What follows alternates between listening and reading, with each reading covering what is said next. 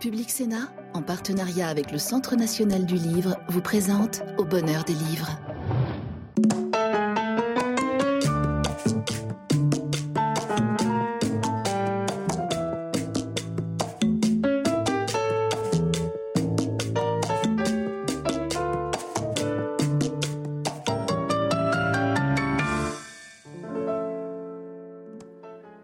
Bonsoir et bienvenue dans l'émission littéraire de Public Sénat au bonheur des livres. Ce soir, cette émission est particulière car nous, nous allons la consacrer à un seul auteur, mais pas n'importe quel auteur puisqu'il est considéré euh, comme l'un des plus grands auteurs européens actuels. Éric Deluca, bonsoir. Bonsoir, quelle présentation.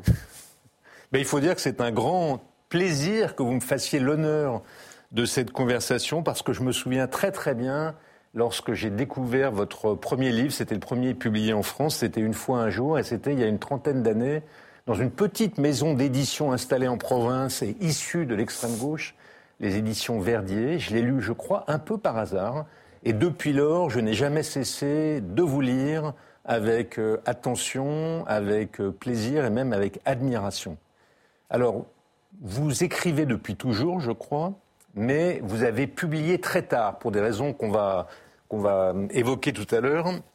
Depuis lors, vous vous êtes bien rattrapé, parce qu'aucun genre littéraire n'échappe, ne vous est étranger. Vous écrivez des romans, vous écrivez des récits, vous écrivez des essais, vous écrivez des poèmes, vous écrivez des pièces de théâtre, vous écrivez des nouvelles, et ce sont des bijoux. Euh, aucun ne vous est étranger, et vos textes en général sont courts, et ils sont comme vous, effilés comme des épées, mais ils sont nombreux. Euh, et les éditions, la, collection Quarto chez Gallimard a eu l'excellente idée d'en publier une partie seulement, 1000 pages, mais une partie seulement. Et je dois dire que c'est extrêmement agréable de pouvoir se promener de manière gourmette dans des œuvres qu'on connaît déjà ou de découvrir des textes qu'on ne connaissait pas. Par exemple, j'ai découvert que vous aviez écrit des pièces de théâtre en napolitain. La, caractéristique de votre écriture, c'est le lien intrinsèque entre votre existence, d'ailleurs romanesque, et vos livres. Vos livres ont très souvent une résonance autobiographique, même si évidemment le travail littéraire transforme ce matériau existentiel. Et donc je me suis dit qu'une des façons de, dans la, demi-heure que nous avons de traverser cette œuvre, c'est de traverser votre vie, d'essayer de faire ça par, de, franchir les étapes de votre vie et en même temps de vos, de vos livres. Donc vous êtes d'abord né en 1950. 1950, c'est juste après la guerre, et la guerre joue dans votre œuvre euh, un rôle considérable. Les bombardements euh, et votre famille dans les abris, l'insurrection de 1943 par laquelle Naples se libère euh, du nazisme, mais aussi la persécution des Juifs qui est un fil conducteur de la lecture de votre ouvrage. Est-ce qu'on peut dire que la guerre est l'événement tragique qui est la matrice, qui est la source de votre vocation d'écrivain et de votre œuvre La guerre, oui. Mais la guerre euh, du XXe siècle, la guerre moderne, qui, qui, est différente de toutes les autres guerres du passé parce que vise plutôt à tuer des civils que des soldats. Ça, c'est son produit lourd. Plus de meurtre de civils que de soldats. Donc c'est une guerre qui a cherché la vie des personnes directement chez eux, directement dans les, dans les maisons. Et, donc c'est une guerre criminelle par excellence. Et a rendu protagonistes, héroïques et, survivants les, les, membres, les membres des familles. Donc c'est pour ça que cette guerre s'est euh, est pénétré dans mon, dans mon éducation sentimentale. J'ai commencé à réagir aux histoires que j'écoutais de la, de la, première moitié du siècle, des histoires qui étaient dites en napolitaine par des voix des femmes napolitaines, et qui avaient cette force curieuse de pénétrer dans mon système nerveux et me, rendre. Euh, il me désimait physiquement dans ce que je pouvais être à côté de, à côté de ces femmes, tant qu'elles, euh, avec la modulation des fréquences de leur, de leur voix, qui n'était pas toujours, toujours tragique, ils avaient besoin du comique aussi. Oui. Ça, c'est une chose qui, à l'époque, à un moment, me faisait frissonner. Qu'est-ce qu'à voir le, le, ridicule avec le tragique? Mais c'était indispensable, c'était une formule indispensable pour poursuivre le récit et avoir encore envie de parler. C'est très lié d'ailleurs à un deuxième élément de votre biographie. Je dis que vous êtes né en 1950, mais vous êtes né à Naples. Et Naples est probablement le personnage principal de vos livres. Un Naples, évidemment, qui est compliqué, mais qui est toujours pris entre deux feux. Donc on a le sentiment que vous voulez fuir Naples, mais qu'en même temps, vous ne pouvez jamais vous en détacher, qu'elle est comme une mère, au sens de maman, euh, une mère envahissante. Euh, qui est à la fois dont on est très proche et dont on veut absolument, à laquelle on veut absolument échapper ben, D'abord, c'est une ville qui, dans le XXe siècle, a vu partir millions de personnes à travers la ligne de navigation de la White Star Lines, en napolitain, Wastarla, qui, faisait le, qui, qui, amenait des millions d'Italiens vers les, les Amériques. Et, puis c'est une ville qui dépend de l'ombre d'un grand volcan catastrophique. Donc c'est une ville qui a, qui a pris m'a formé mon caractère. Encore mes sentiments de, compassion, de colère, de honte se sont euh, formés à Naples. Donc je peux dire, je, je l'ai quitté, cette ville, je ne pouvais plus être là-dedans mais je suis entièrement napolitain. Ça veut dire que cette ville, pour moi, n'a pas été une ville mère, mais une ville cause. Et je suis un de ces effets qui se sont perdus longtemps. Belle formule. Alors, votre enfance se déroule à Naples. Elle se déroule euh, dans le quartier que vous avez notamment décrit dans Monte Dio, euh, qui est le roman peut-être le plus connu euh, de vous en France parce qu'il a reçu le féminin étranger. Donc c'est un quartier des ruelles populaires, mais votre famille, issue de la bourgeoisie en fait, a été ruinée par la guerre, déclassée socialement, et elle est un peu à part dans ce quartier. Mais l'enfant que vous décrivez, euh, soit dans les récits, soit parfois dans des romans, est souvent un enfant enfermé dans lui-même, boiteux, bègue, euh, dont, les meilleurs compagnons sont les livres, notamment les livres de votre père. Et, l'autre jour, j'écoutais, euh, Malraux avait dit, André Malraux avait dit à François Moria qu'il y a deux types d'écrivains. Il y a les écrivains qui euh, adorent leur enfance, qui sont enfermés dans leur enfance, ça c'est Mauriac, et il y a les écrivains qui détestent leur enfance, et toute leur œuvre est faite contre leur enfance, ça c'est Malraux. Alors vous, vous vous situez où? Vous êtes plutôt Mauriac, l'amour de l'enfance, du paradis de l'enfance, ou, Malraux, la détestation de l'enfance? Je considère l'enfance une, euh, une âge immense. Ça veut dire que dans l'enfance, on contient toutes les possibilités de la vie future. Donc toutes les possibles divagations de la vie sont renfermées dans l'enfance. C'est comme on se trouve en bas d'une paroi. Non? Pour rejoindre le sommet, on peut prendre n'importe quelle, ligne de montée. Mais comme dans l'âge, comme on, passe le temps, les lignes vont se réduire jusqu'à une, on devient à la fin une, une selle de toutes les possibilités écartées pendant le parcours. Et alors l'enfance, pour moi, c'est l'immensité. Et c'est pour ça que euh, je, je me mets à l'écoute de mon enfance. Maintenant, j'ai les mots pour le dire. À l'époque, je n'avais pas les mots. Mais j'avais tous les, sentiments et toutes les possibilités de, de, de, ma vie future. Et au moment de l'adolescence, les, les, possibles se referment un peu dans, dans votre œuvre.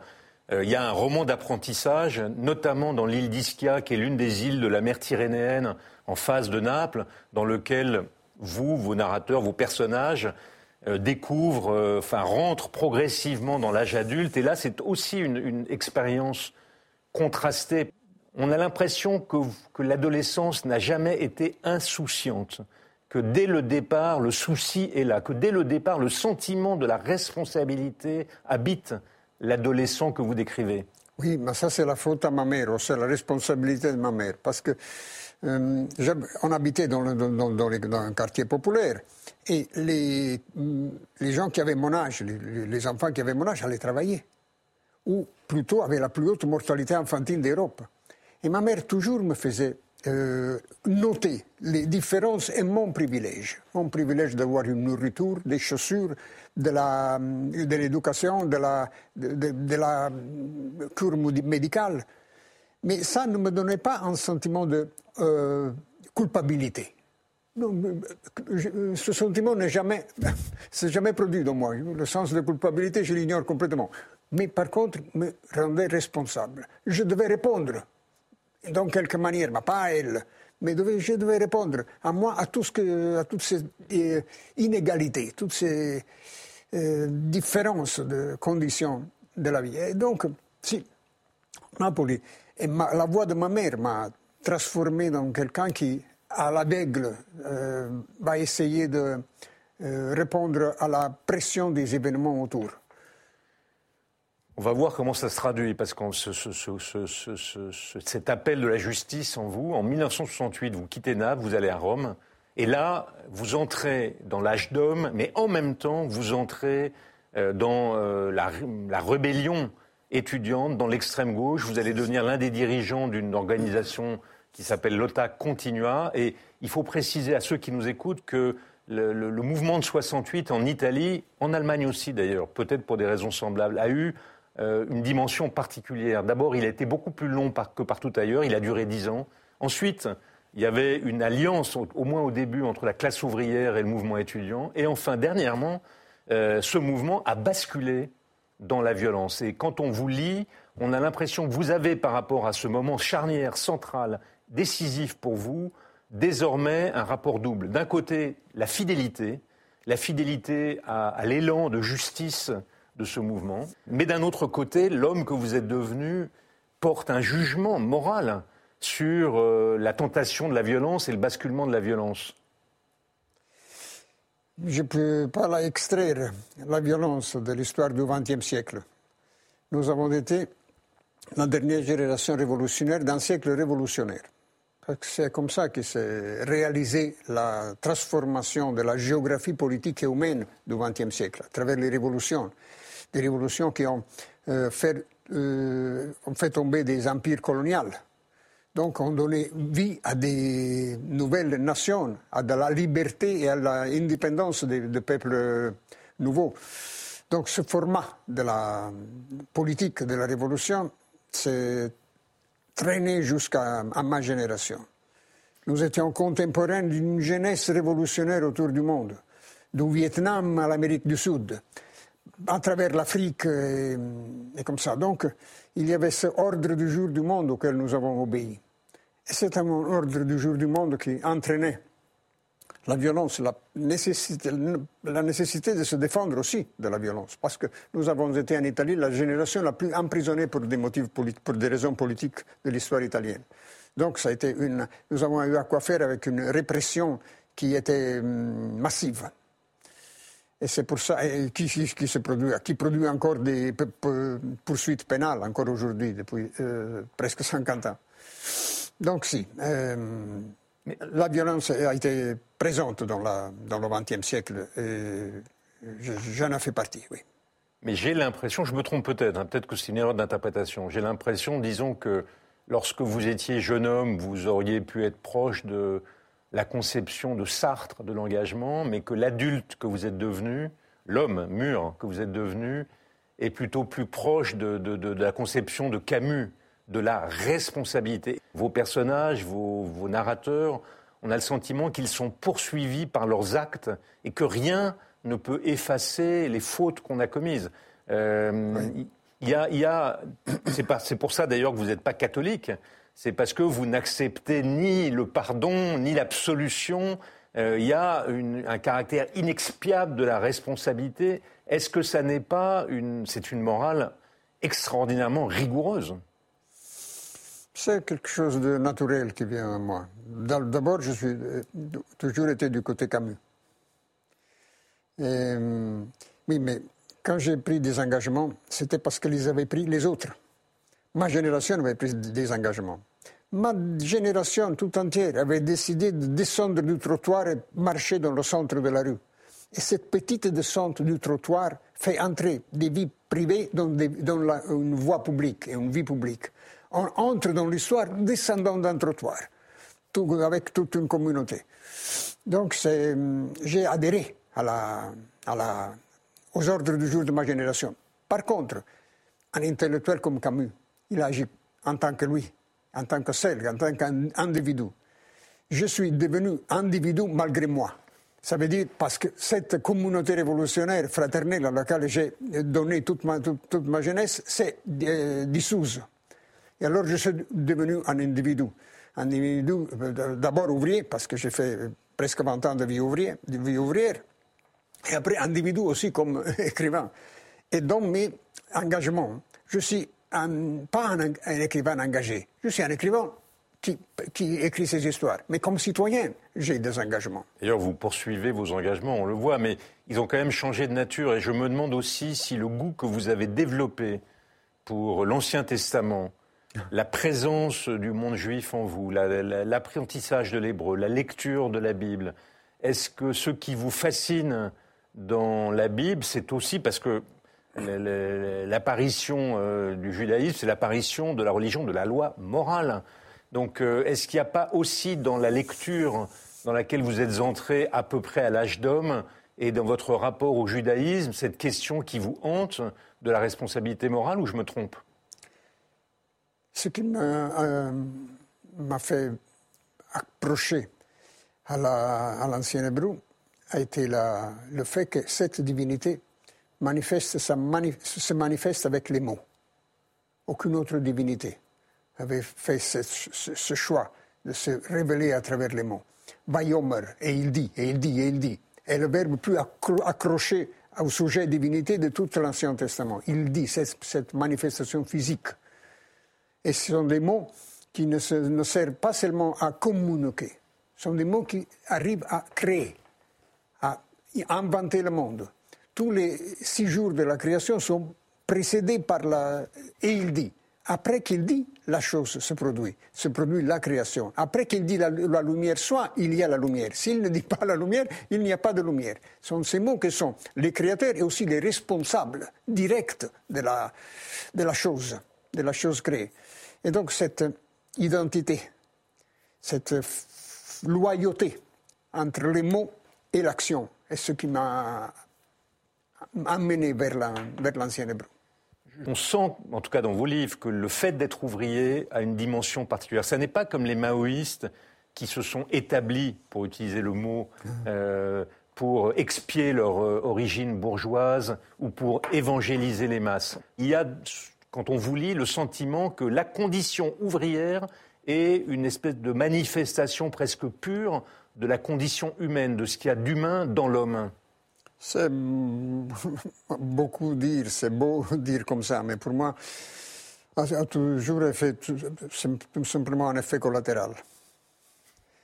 Le travail était indispensable, nécessaire, faisait, me permettait de gagner ma vie, qui a été une vie très économique parce que je n'ai pas de famille, donc je n'ai pas de, bébés à, à, faire grandir et à envoyer à l'école. Donc, le travail ouvrier m'a toujours suffi pour moi.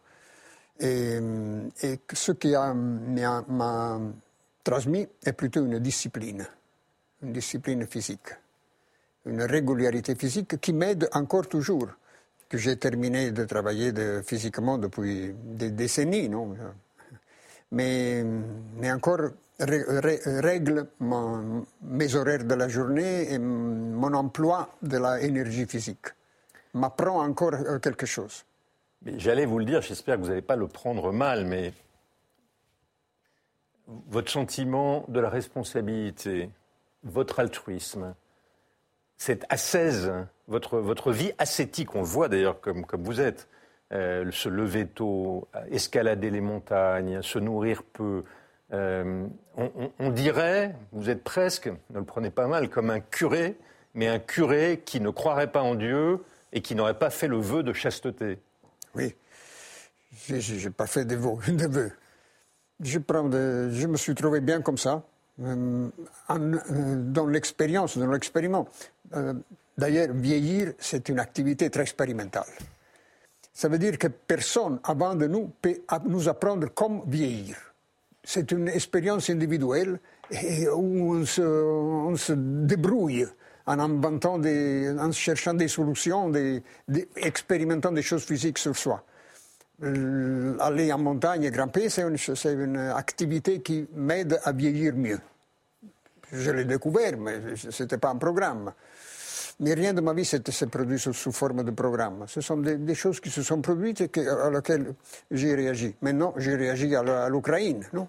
Au retour de la guerre en Ukraine. Pour moi, c'est une question qui regarde ma conscience de, citoyen. Qu'est-ce que je peux faire? Vous allez en camion apporter je des Je prends un camion et je vais, euh, j'achète un camion euh, et je vais avec un, camarade euh, faire des, des allers-retours dans des endroits où il y a des réfugiés intérieurs de la, de, de, l'Ukraine. Euh, je ne pouvais pas rester à la maison. Ce sont des choses qui, qui, me prennent pour, la, pour la, la, veste, elles me secouent, et alors ils me forcent à répondre. Ça me frappe énormément, c'est que vous l'avez dit tout à l'heure, c'est que vous êtes considéré comme euh, l'écrivain de l'épopée 68. Non pas du tout des événements de 68, mais l'écrivain qui retrace le mieux ce qui s'est passé dans la tête de cette génération, comment elle a été euh, frappée des fautes de la génération précédente, notamment le nazisme, le fascisme, comment elle a essayé euh, d'agir pour compenser ces fautes et comment elle-même parfois euh, a fait des erreurs. Donc vous êtes l'écrivain de cette génération et en même temps, votre œuvre, vous l'avez dit, n'est pas du tout une œuvre sociale. Vous n'êtes pas l'Émile Zola ou le Balzac d'aujourd'hui. C'est une œuvre, c'est vos histoires, vous, traversez, c'est vos histoires et c'est d'ailleurs une écriture souvent très lapidaire, parfois un peu peut-être à cause de la lecture de la Bible, parfois un peu euh, euh, oraculaire, enfin qui est inspirée de la Bible, mais ce n'est pas du tout la grande fresque sociale. C'est il y, a une écriture aussi ascétique elle-même, ascétique de, cette, de, de, soi. Oui, ben, parce que je pense que dès que les, des histoires que j'ai écrites sont des histoires qui regardent ma vie, et alors c'est de la vie évaporée. Ça veut dire que l'eau de la vie évaporée, c'est du sel, un résidu salin. Et c'est ça l'écriture, un résidu de la vie écoulée. Et donc c'est pour ça que c'est sec et c'est euh, étroit, c'est court. C'est un, une, réduction, un format réduit de l'expérience de, la vie et les mots arrivent à, avoir cette arrogance de donner le format définitif à cette expérience. Et en même temps, il y a forcément une, aporie, une impasse. Enfin, vos, textes sont éblouissants hein, pour moi. Et, donc vous arrivez à faire toucher, malgré cette écriture désertique, enfin de, sable, euh, vous arrivez à faire toucher du doigt l'expérience que vous avez vécue, les questions morales qu'elle pose. Mais en même temps, est-ce qu'il n'y a pas dans la vie d'un écrivain la frustration que vous ne pourrez jamais représenter vraiment cette histoire, qu'elle va forcément s'échapper, forcément euh, se réduire, comme vous le dites. Vous pouvez écrire et écrire et écrire encore sans jamais arriver à saisir le réel ou, vous continuez à avoir cette espérance? Non, non, non. L'expérience que j'ai comme lecteur je ne m'arrête pas à un écrivain. Pour savoir quelque chose, il doit lire beaucoup d'écrivains. Beaucoup de témoignages. Un ne suffit pas. Et donc, je suis un comme, comme écrivain qui ne suffit pas. Mais qui peut être un des, des passages pour arriver à, encadrer une, époque. C'est une époque qui, dès que ce XXe siècle a été si furieux contre les vies privées, les, les vies personnelles, alors quelle est la forme, le format historique? Le cinéma. Le cinéma qui dit les histoires des, particuliers, des personnes. Le plus grand historique du XXe siècle, pour moi, c'est Chaplin. Et pour ça, en littérature, c'est la même chose il y a les petites vies euh, écrasées par la grande histoire du XXe siècle, qui ont cette expérience extraordinaire, de, la narrative, euh, presque légendaire, ont, été les vies des survécus. Et heureusement, il y a des écrivains comme vous pour saisir cela et pour nous le restituer. Malheureusement, notre conversation va s'arrêter. J'aurais bien aimé qu'on continue encore, mais bon, euh, avant que nous ne nous quittions, Eri, euh, je voudrais euh, que vous nous recommandiez On, va recommander des livres pour ceux qui nous ont écoutés. Et je voudrais vous demander quel est le livre que vous avez lu récemment, dernièrement, et que vous auriez envie que nos lecteurs lisent. Que nos auditeurs lisent, pardon. C'est un livre en français. je sais que je vous dérange un peu avec, cette, avec mon choix, parce que c'est le livre de Violetta d'Urso. Même le bruit de la nuit a changé. C'est un, livre à demi italien, parce que c'est une recherche de, de l'autrice sur les traces de son père qu'elle a perdu très jeune, donc elle, elle ne l'a jamais connu, et elle va le rechercher dans le souvenir des autres. Et ce passage à travers le souvenir des autres qui s'y produit en Italie rend un format euh, monumental de ce père euh, euh, recherché avec cet amour et cet acharnement. Et j'ai que je ne suis pas père, j'ai eu le sentiment, à travers la lecture de ce livre, d'avoir complètement raté la possibilité d'avoir un amour filial qui me cherche comme ça.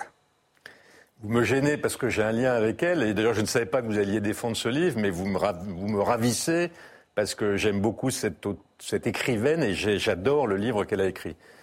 Nous, comme c'est la semaine italienne du Festival du Livre et que vous êtes notre invité, on a choisi des livres en prenant un risque énorme que vous n'aimiez aucun de ces livres, mais c'est pas grave, vous allez faire comme si.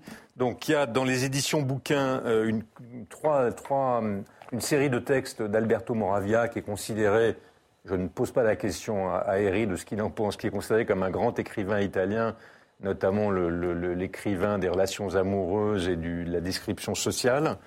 Euh, des lettres, ce sont des lettres de Pier Paolo Pasolini. Ce sont des lettres que des, anonymes lui ont écrites, auxquelles il a répondu. C'est un dialogue avec l'opinion italienne. Euh, ça, c'est un auteur de romans policiers, Carlo Lucarelli, Péché mortel, un grand auteur de romans policiers je crois qu'Herry ne lit jamais de romans policiers, mais il a une particularité, c'est que son commissaire s'appelle De Luca. Euh, probablement inspiré par Herry, c'est peut-être un clin d'œil. Et puis enfin, je crois qu'Herry ne lit pas non plus de bande dessinée. Manara, c'est le grand maître de la, de la bande dessinée érotique. Et c'est un. Et, a précisé qu'il n'avait pas fait le vœu de chasteté. Euh, un grand maître de la, de la bande dessinée érotique, et c'est un grand maître italien. C'est probablement euh, le plus grand auteur de bande dessinée italienne. Voilà nos choix de cette semaine.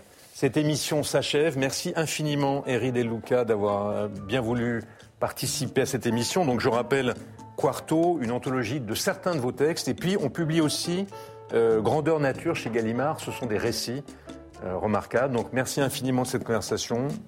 Merci en général des livres que vous publiez et qui nous ravissent. Vous pouvez revoir cette émission sur le site de Public Sénat ou euh, sur votre plateforme préférée. Et sinon, nous nous retrouvons la semaine prochaine à la même heure, à moins que d'ici là, nous ne nous soyons euh, rencontrés dans une librairie. Merci et bonsoir.